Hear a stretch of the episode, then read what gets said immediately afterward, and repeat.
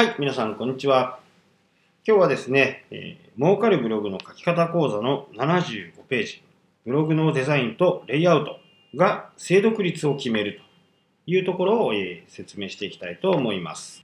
まあ、ブログを皆さんね、よく見ると思うんですけど、その時にね、どういうふうな行動をしているかっていうのはちょっと考えてほしいんですね。パッと見た時に自分の悩んでることや知りたいことが書かれているかなって思ってそのサイトに訪れるはずなんですけどそこに説明があまりないとかなんか違うなって一瞬で思ってそのサイトを閉じてまた違うサイトに行く。そんな行動をしているはずなんですね。まあ私は完璧にそれをしています。で、その時にどこを見てるかっていうと、ブログの一番上にある画像であったり、全体的のデザインなんですね。そのデザインが自分にとって有益な情報を発信しているだろうかというところを注目しているわけです。ですので、えー、早い時には1秒以内、ね、もう今あの 0. 何秒というふうな時代になってきてます。ですので、えこのね、ヘッダー上の方に書かれ、うん、上の方にね、掲載されているこの画像、このヘッダーっていうんですけど、ここのヘッダーの部分にですね、一瞬でわかるように凝縮して出しとかなきゃならないということです。ですので、えどんないい記事を書いたとしても、そこで1秒以内で判断されて、違うサイトに行ってしまう、違うブログに行ってしまう場合もありますので、えここはね、非常にこう、多少ね、お金をかけても、専門家に見てもらったり、専門家に依頼するのがいいと思います。その時に、ちょっと専門的な話になるんですけど、パッと見たとき、ね、パソコンでパッと見たときの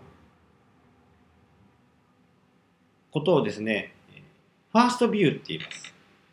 このファーストビューの中にヘッダーがしっかり収まって、えー、なるべくでしたらね、本文とかイメージ、下の書いてあることをイメージできるようなものにしておくと。まあ何を言いたいかっていうと、ヘッダーの高さを調整してくださいっていうことです。私のサイト、私のブログすべてだいたい250から300ですね。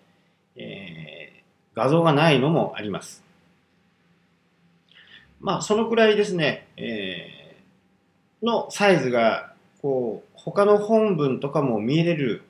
ギリギリのサイズなので、え本文も見せておきたいというところになりますので、300以下をお勧めしています。で、この儲かるブログの書き方講座の77ページにはですね、各業種によって、えー、こんなヘッダーはどうですかっていうご提案もさせていただいてます。ここもね、ちょっとご参考に見ていただければなと思います。はい。あとはね、色です。パッと見た時の色合いが、まあ、これ好き嫌いにもなるんでしょうけども、えー、青だとね、信頼とか、誠実、知的。緑だと癒し、健全、エコ。なんかね、そういうふうなこうイメージを普段人間は持ってるんですね。なので、業種によって、えー、いろいろ色をね、も考えていかなきゃならない。次にですね、えー、精読率を高めるブログのレイアウト。まあ、大体皆さんは、えー、最近だとね、2カラムっていうのが大体一般的になってきていますので、まあ、2カラムがおすすめです。3カラム、まあ、アメーバブログのようなね、3カラムっていうのは、ちょっとね、ごちゃごちゃしちゃうかなっていうふうに感じますので、えー、2カラムで、えー、メニューバーが横にね、サイドバーのところにメニューが入ってたり、カテゴリーが来たり、えー、過去の記事が来たりするような2カラムの左サイドカラムが私はおすすめをしております。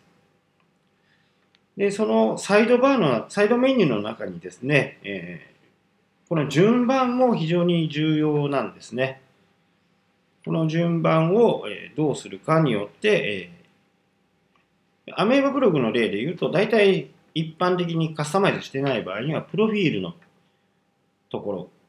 がね、表示されると思うんですけど、ここにね、誘導したいウェブサイトやってますとか、申し込みはこちらです。まあ、メルマガやってるので、メルマガの誘導ボタン、案内ボタンなんかをね、こう配置していく。で、最後にはですね、あの本文の記事を書いていった本文の最後には、必ずどうしてほしいのかっていうことを必ず入れるようにしてください。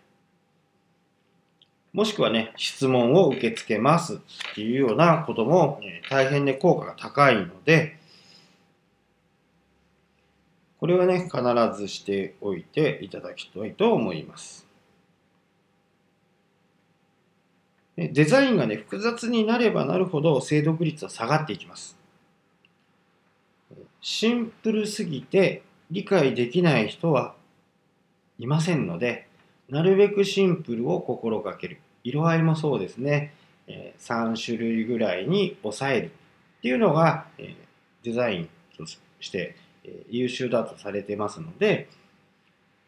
2, 2色で、えあと1色は本当にアクセントを使っていくと。で、アクセスしてくれたユーザー、訪問してくれたユーザーに何を伝えるべきなのかをしっかりね、選択してヘッダーを作ってみてください。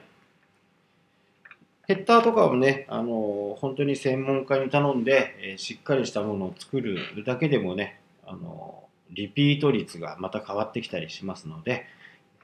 ぜひね、チャレンジしてみてください。はい、今日はここまでです。